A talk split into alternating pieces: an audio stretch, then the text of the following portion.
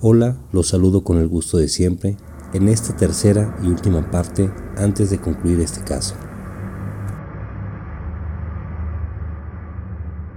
Deseo compartir con ustedes que hace más de cinco años atrás un grupo de amigos fuimos para un 2 de noviembre y esa noche nos ocurrieron dos eventos poco usuales. Uno fue que en la cámara de fotografía que en ese entonces llevé y con la batería recién cargada, al momento de intentar tomarnos una fotografía grupal al pie de la cruz que indica casi la mitad del cementerio, la batería se descargó por completo.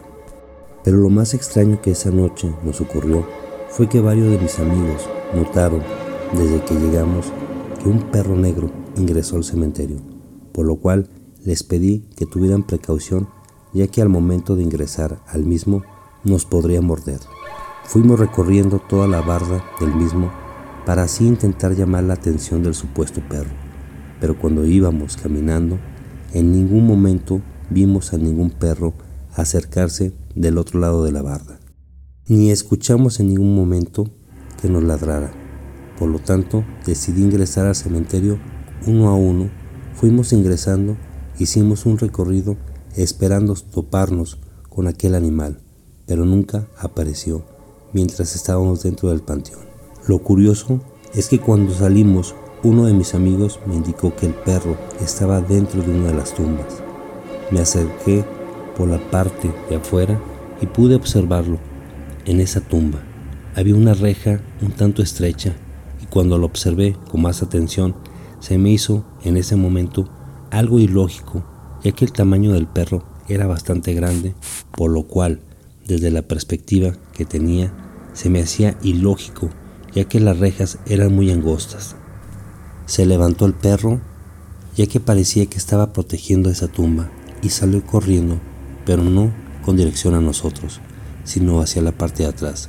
Lo más extraño de todo es que era un perro totalmente negro, y antes o después de este suceso, en ningún momento nos ladró o nos quiso hacer algún daño. Subimos a los carros y nos fuimos todos de ese lugar. En esta ocasión que regresé a realizar esta investigación y después de analizar el material, encontré que en el segundo video, en el minuto 8 con 14 segundos, lo que parece ser una voz masculina invariablemente de los filtros al momento de analizar, no comprendo lo que intenta decir esa voz. No es, no es producida por las personas que esa noche me acompañó ni por mí pero aún así no la puedo presentar ante ustedes como evidencia de algo sobrenatural debido a que no es lo suficientemente clara y en lo personal llegué a la conclusión que en esta ocasión a la cual acudí a este lugar fue de una manera muy respetuosa y por ello las manifestaciones no se hicieron presentes en comparación a la vez anterior. Por ello, siempre debemos acudir con un profundo respeto a los lugares donde se diga que existen actividad sobrenatural, para así evitar una mala experiencia. Nos vemos el próximo martes para un caso más.